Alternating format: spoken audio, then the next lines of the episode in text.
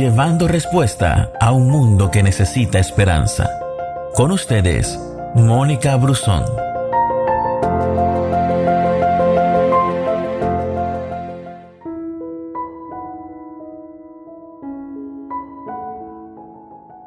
Hay un tiempo para sembrar y un tiempo para cosechar. La Biblia nos habla de que en todo hay tiempo. El tiempo de sembrar, el tiempo de cosechar. Y no todos sabemos cómo preparar el campo para el proceso de siembra. Y si vamos a la actividad agraria, nos damos cuenta de que es compleja y requiere de una serie de cuidados, procesos y pasos recomendados para conseguir finalmente los resultados esperados en forma de frutos. Pero para ello es fundamental prestar atención a cómo hay que preparar el campo antes del proceso de siembra. Y hay unos requerimientos que son de gran utilidad para conseguir que el, terreno responda lo mejor posible. Y las características y cómo esté el suelo es un factor clave, al igual que pudieran serlo agentes externos como el frío, el aire, el sol o el agua. Por ello, antes de comenzar con la siembra, es conveniente revisar las condiciones de la tierra. Y es por eso que vamos a hacer un pequeño análisis de cuáles son los pasos pertinentes para saber cómo se prepara el campo para ese proceso de siembra. Y de la misma manera, así es nuestro corazón. Es ese campo donde, Dios quiere hacer grandes cosas para que podamos obtener los mayores frutos para nuestra vida. El sembrador tiene unos pasos previos antes de sembrar un campo. Antes de lanzarse al cultivo y siembra de cualquier semilla, es preciso que te cerciores y te prepares para abonar ese terreno para la ocasión. Y de esta forma se garantizará que las plantas crecerán adecuadamente teniendo ese sustrato que es necesario y, en un emplazamiento con todas las características idóneas para ese cultivo. Entonces es preciso conocer los pasos previos para saber cómo preparar el campo para sembrar.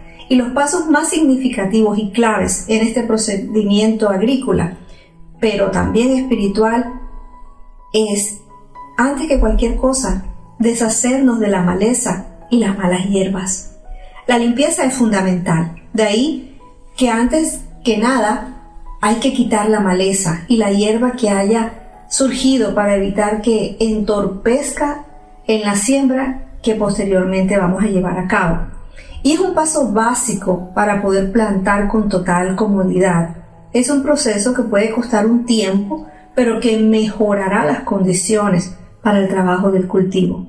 Es necesario entonces, para nuestra vida, la ayuda del Espíritu Santo, para que Él nos ayude a identificar esa maleza que hay en nuestro interior, eso que está estorbando en nuestras vidas y en nuestro corazón. El Espíritu Santo nos ayudará a limpiar nuestro corazón de todo aquello que no permite que nuestra vida florezca.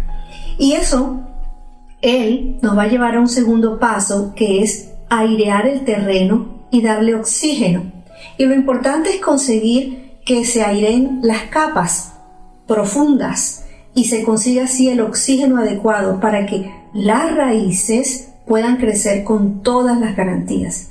Y allí el Espíritu Santo consume con su fuego todo y da un nuevo oxígeno a nuestra vida. Es como un nuevo respirar. Y es allí donde entonces empezamos a abonar el terreno.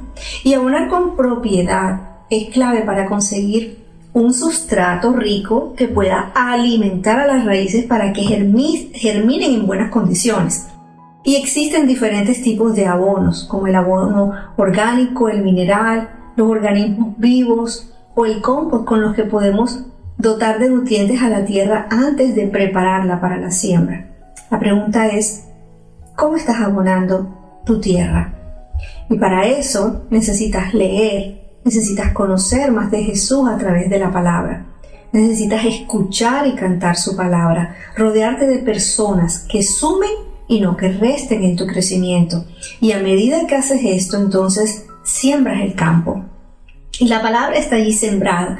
Y lo que Dios quiere es que permanezca allí, que caiga en una tierra fértil y produzca una cosecha que sea 30, 60 y hasta 100 veces más numerosa de lo que se ha sembrado. El Espíritu Santo es la máquina especializada que va a controlar la forma y la profundidad adecuada en la que se ha sembrado esa semilla.